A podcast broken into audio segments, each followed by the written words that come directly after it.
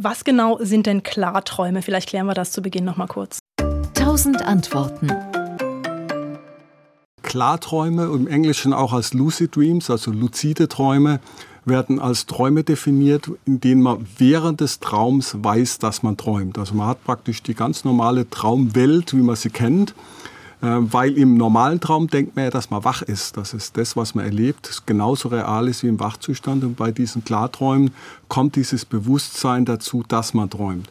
Und die geübten Klarträumer, die können dann tatsächlich sagen, okay, wenn es ein Traum ist, dann kann ich jetzt auch mal hochspringen und wegfliegen oder was anderes machen oder Sport üben oder Albträume bewältigen, äh, einfach Spaß haben. Und deshalb ist es auch sehr, ähm, gerade bei den jungen Leuten, sehr populär, weil man da so ein bisschen die, das sein eigenes Bewusstsein testen und austesten kann, was da alles möglich ist.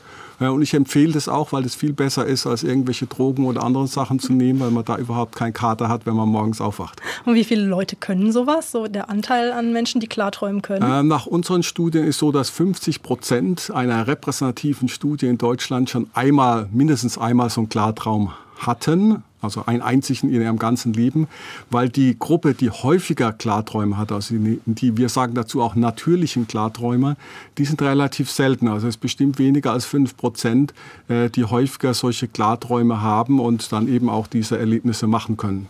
Aber, ja. aber wir wissen, dass es Möglichkeiten gibt zu üben und diese Klartraumhäufigkeit zu erhöhen.